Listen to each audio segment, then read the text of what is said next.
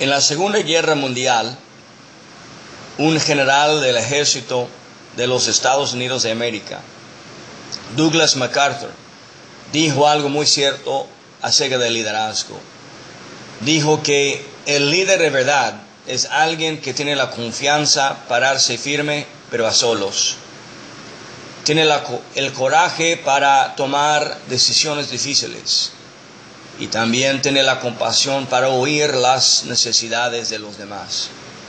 No es alguien que realmente quiere ser un líder, sino por sus acciones y su integridad los demás le buscan porque es líder.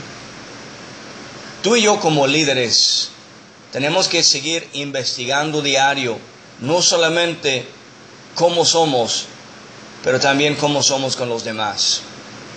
La pregunta de hoy es, ¿qué clase de líder quiero demostrar a los demás que soy?